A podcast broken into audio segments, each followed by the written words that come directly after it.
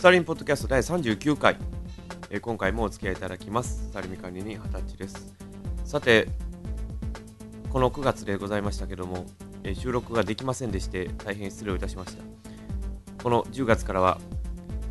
ぶち抜きでトークを展開できるように頑張っていけたらというふうに考えておりますのでどうぞよろしくお願いいたします。さてですねまあこの10月になりましてちょっと寒さがちょっと入ってきましたんで皆さんもね、えー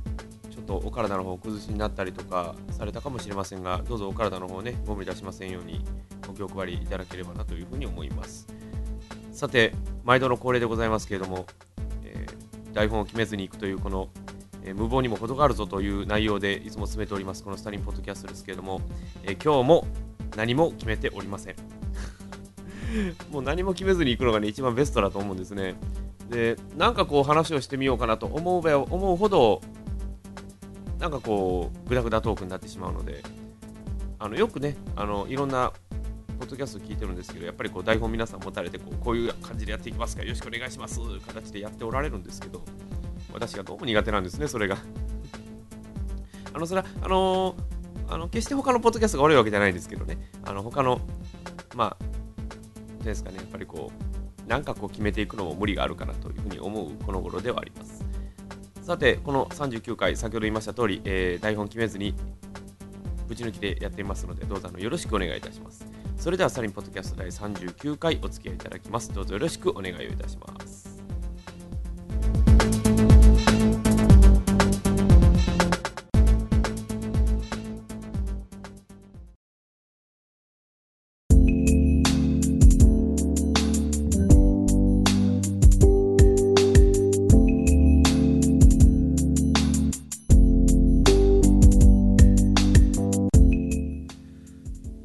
まあこの9月だったんですけどちょっとまあいろいろ仕事がありまして私も忙し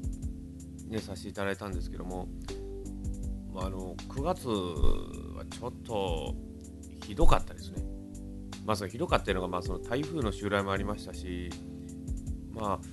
本当ね台風9月ひどくなかったですか、まあ、いきなり言うのもなんですけどまあ、例えばこう和歌山あたりで行くとせき止め湖が出来上がってしまったりだとか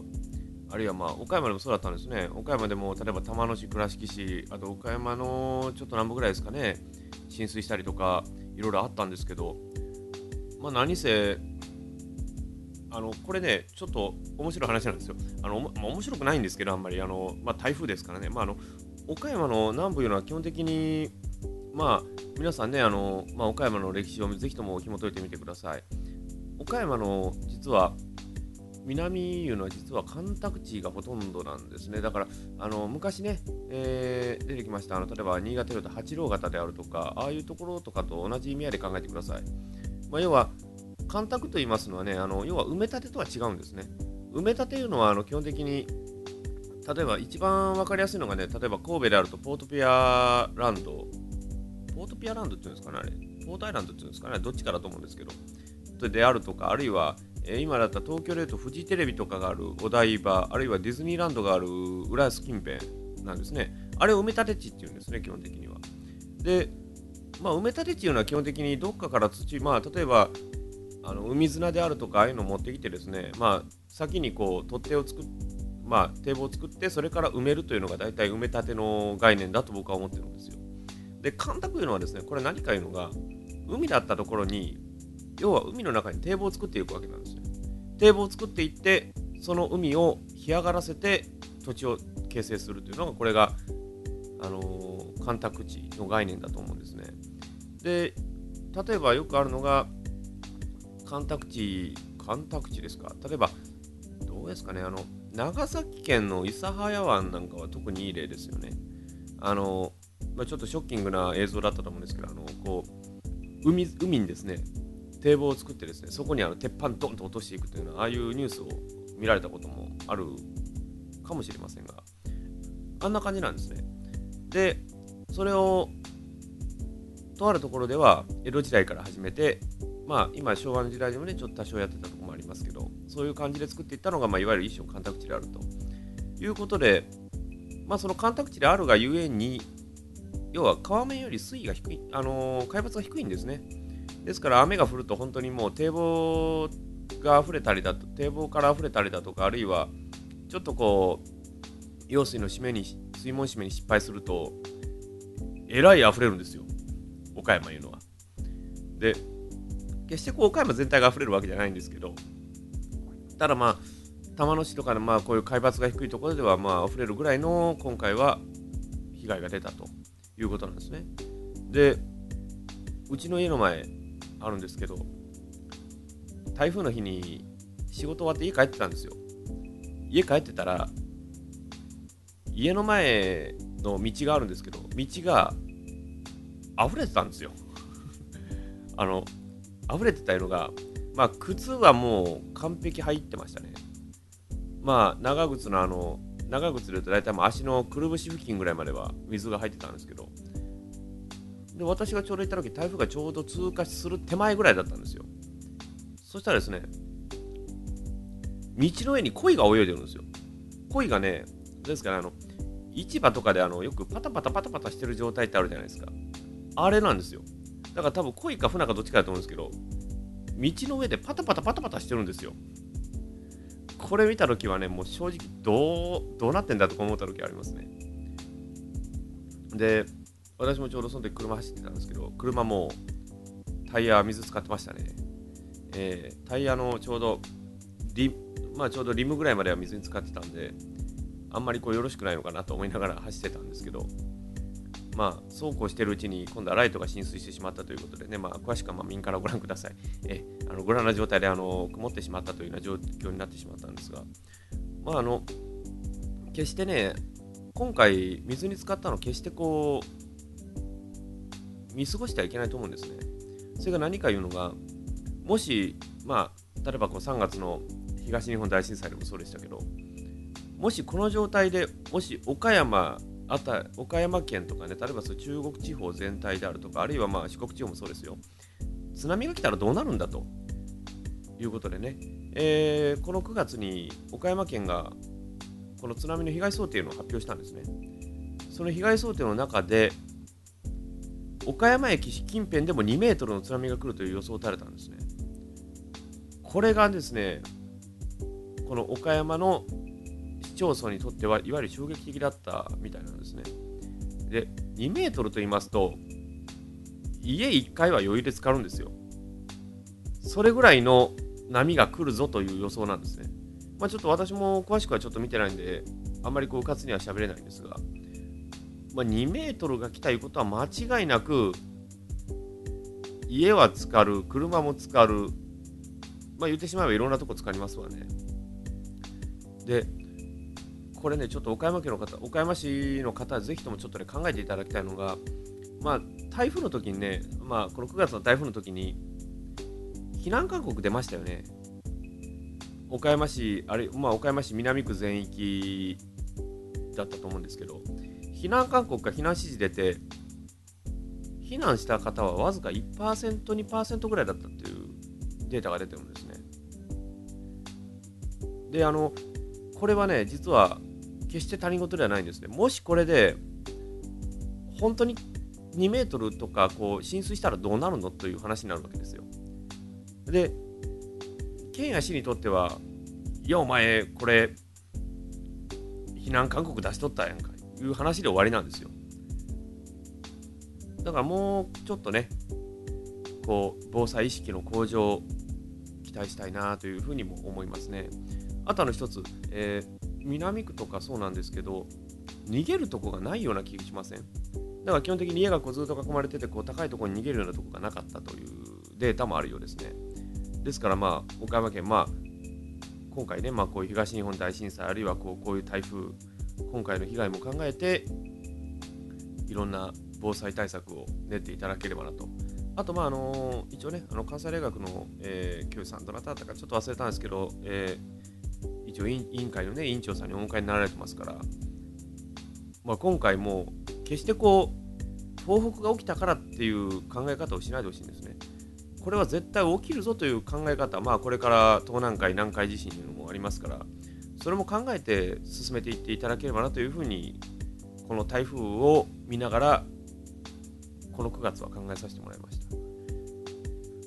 の本当あのうちも例外ではありませんのでうちの地域も、ね、例外ではないのでその場合どうするかというのをこれから町内会で決めるとは思うんですけどね、えー、私はちょっと詳しく聞いとらんので何とも言えないんですが、まあ、皆さんのこのお住まいの地域地域の方ぜひともねそういう防災意識あるいはいざとなった時にどうなるかというのを考えていただければというふうに思います。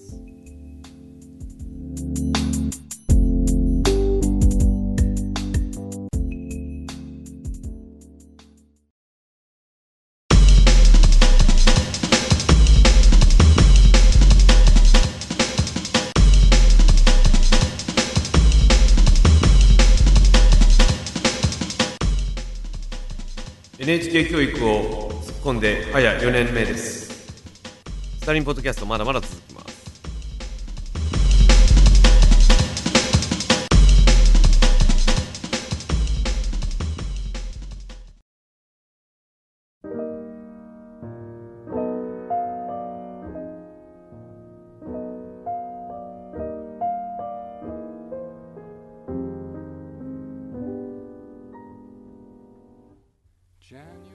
さて先ほどの中間ジングルでお話しました、まあ、NHK 教育を突っ込むということなんですけども、まあ、NHK 教育ももう早、えー、お名前が E テレになりまして、まあ、E は多分 Educational の E だと思うんですけど、えー、E テレを突っ込んで、まあ、その子供がねおる環境ですとどうしても子供番組ばっかりを見てしまうという、えー、感じなんですけども、まあ、なぜこう E テレにこう突っ込んでしまうかというとですね、まあ、あの見ててまあこう子供目線で当たり前だと思えることが大人目線ではえ？っていう内容が多々あるんですね。でまあこの4年間でいろいろ変わりましたね。えー、まあ、ちょっと今日はその本文を後半でかいつまでいきながらちょっと話をしていこうかなと思うんですが。まあこの中で変わってない歌らもうやっぱりピタゴラスイッチぐらいしか変わってないですよね、えーまあそれぐらいしか変わってないような気がするんですよね。で例えばまあ何回か前にね、えー、何回か前にかもうその前半ぐらいに1回話をしたと思うんですけどまあこの曲の作曲者のまず人選が素晴らしいというのがありますね、えー、例えば「いないなば」なんか見てますと例えば有名ですね、あのモーニング娘。とかですね、まあちょっと結構昔の話になりますけど、あの太陽とシスコムーンであるとか、相当古いですね、えー、とかをね、プロデュースされたつんくさんであるとか、でもつんくさんもあのすごいですね、まあ普通にこう曲を作ってたのがあるんですけど、えー、今はですね、見ててこうすごいなと思った方が、えー、菅野優子さん、あの SP 野望編とかね、ああいう曲を作ってる方なんですけど、あの方が普通に曲作ってますからね。全然真逆ですよね。だからもうあの曲のあのあれを見た瞬間にえって思う時あるんですよ。ねこれこれを作って大丈夫なんかなというようなことを作ってる方もいるんですよね。まああの菅野優子さんとかになるとねやっぱりこうなんかこうダイナミックでこうかつこうスピード感のあるこう暗い暗い体験ですからやっぱこう SP とかってやっぱこうなんかこうハードにこうなんかこうダーティーな感じの曲を作るっていうイメージがあったんですよ。だから NHK で言えば例えばあのこの1年前ですかね。1年前の3 2月3月ぐらいにやったんですかね。あのメガクエイク巨大地震というあの NHK スペシャルをやったんですけどその時の曲も菅野さんだったんですけど、まあ、見ててえっていう感じですよね。何この曲の違い方っていう、まあ、それはあの決してあの、カノさん悪いわけじゃないんですよ。えー、決してあの、そういうふうに言ってるわけじゃないんですけど、まあ、まあ、ちょっとあの、いろいろ面白いなというような感じで見ておりますね。で、まあ、まあ、あとですね、あの、まあ、花かっぱもまあ、そうそう変わらないんですけど、まあ、花かっぱ ね花かっぱ見てるとどうもね、こう、突っ込んでみたくなるんですよね。まあ、何回か言いましたけど、あの、てるてる坊主なんかもう、もう、私にとってはツボでございますんで普通言わないですからねあんな照れますね言いながらどこまで照れてんのよというふうに思いながらこう聞見てはいるんですけど、まあ、あとあの、まあ、今回ね、まあ、その前とかなり違うのが、まあ、そのクインテットがまあ土曜日とかにねこう移動になりまして代わりにできたのが福袋というあれなんでしょうね。本と福袋兼ねてますかね。多分そんな感じだと思うんですけど。確かあのあの傑作さんの方確かなんかどっか有名なあの何でしたっけねあのよくいるじゃないですか。あの小泉さんとかあんなを真似してるザ・ニュースペーパーでしたっけね。あの方の中の一員だそうですけども、まあ、見てて結構こう面白くさせていただいたんですけど。あのあの中でねあのえっとね何ですかねノベルしおりっていう一番あの、まあ、人形の中でね一番こうこう一点の女の子がいるんですけどその大ファンであるというそのしおりファンクラブを作っている2人誰でしたっけ？ちょっと忘れましたけどの2人をやってるのがなんとあのキャインの天野さんというね。全然声違うんですよね。まあ見てて面白いんですけど。でまああとその木次が木次木次でしたっけ？あれね。あのおじいさん役がバイキンマンの声優の方。ちょっとちょっと名前長,、えー、中尾さんでしたっけ、えー、なんかバイキンマンが話してるんですけどどうしても聞こえないんですよね。まあやっぱそういうことも含めてまああのひねくれな部分がちょっと私は好きですね。まあ普通ありえんところひねくれてきますから。まあそういうとこも好きなんかなというふうに思いながら聞いてはいるんですが見ながらねああそういう見方もあるなというのは思いながらね進めていくんですけど、えー、まあそうですね。まあそれとかあとまああのクッキーアイドルなんかはもう突っ込む定番ですよね。あの結構ね昔あのこう話をした時にはまあシェイクが出てきてシェイク必要ねえんじゃねえかとかいう話をしたんですけど、えー、どうどうなんですかね。やっぱりまだあの地位がちょっとまだ曖昧な部分があるんですけどどうなんでしょうかね、えー、でもなんか最近あのー、えー、クッキーアイドルのあの、えー、主役でありますあの柊舞にとってはなんかよくわからない3人組が出てきて、えー、ひたすらなんかこういじめられる直前ぐらいまで話が進むというそういうのもありますから基本的なとこどうなんかなというふうに。結局あれ何なんでしょうねあれ。いびられてるような気がしないでもないような気がするんですが、えー、まあでもあのまあもうもう一人ねその柊舞の下にこう子役さんがちょっとどなたか分からんですけど、えー、来て、まあ、かなりこう拡充してきたかなというふうに思えてくるんですけどね。まああのやっぱりこう見ていく中でやっぱり4年も見ますといろいろ変わってきましたね。最初はちょっとね否定的に見てたんですけどね。なんやこれはと。子供が見るんやなと。いうイメージでやってたんですけど。今から考えたらあこういう見方もあるんだなという。ぜひともねあの大人の方々はねぜひとも見ていただいてちょっと違うアプローチをしてみてもいいんじゃないですかね。いやこれねこれ僕金がね昔からね言おうか言おうか思ってたことなんですよ。あの先ほども言いましたけど大人目線で当たり前だと思ってることは実は子供目線にとっては全く意味難解なことなんですよね。だから子供目線で当たり前だと思ったことが大人から見るとええっていうような感じの部分があるんですよ。それを通り通ってきたのにもかかわらずですよ。だからそういうのを見ながらねうー納得できるなという思いながらね見てた回があるんですよ、えー、まああのまあ私はしょうもないところで突っ込みますけど、えー、だからその例えばその番組を1本見てどこまで突っ込めるかを楽しむというのもいいんじゃないでしょうかね。だから決してこう子供見るのつまらんのとかうんじゃなくてなんかこうそれは違うだろうという突っ込み方をしてみてもいいと思うんですね。だからぜひともねそういうような感じでちょっと聞いてみてください。ねあの見ながらこうやってみてください。ただその代わり子供さんの前では絶対に言わないようにそれだけは、えー、あえてお伝えしておきます。え E テレって意外と捨てたもんじゃないんですね、えー、おすすめです。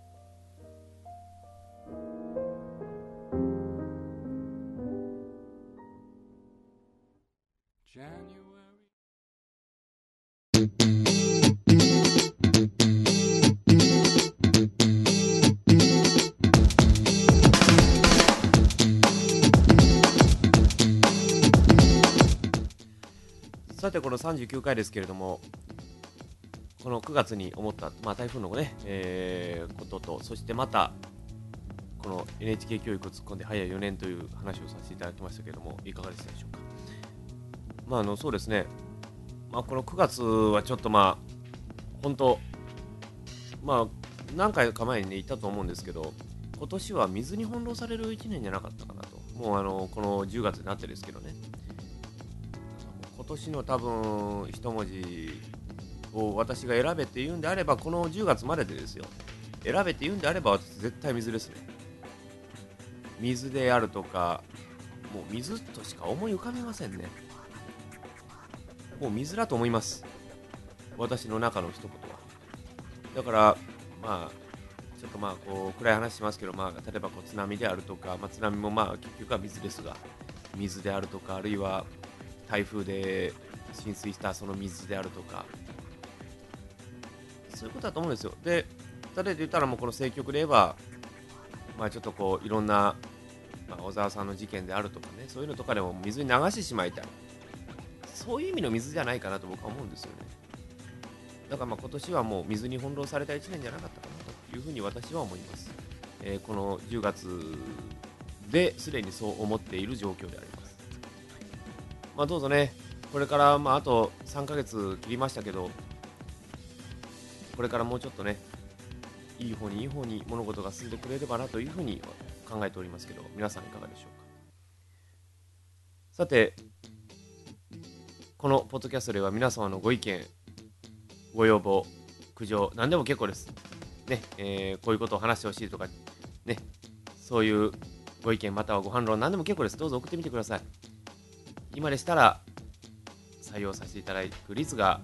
ほぼ100%でございますので、どうぞあのよろしくお願いいたします。で、あのアドレスの方なんですけどもね、えー、今、見ていただいております、えー、スタイリンポッドキャストブログ、あるいは、えーまあ、あの iTunes で、ね、ご覧の方、えー、ぜひともあのブログご覧になってください。えこちらの、え一番上部側、えブログの説明にございます。アドレス2通りございます。gmail.com あるいは starletremix.com どちらでも構いません。どうぞ送ってみてください。え何でも結構です。えただあの、あんまりこう話しちゃいけないような内容をぜひとも送らないように、えそれだけ、えお伝えをしておきます。それではスタリンポッドキャスト次回は第40回です。どうぞ40回もお付き合いいただければと思います。それではまたお会いしましょう。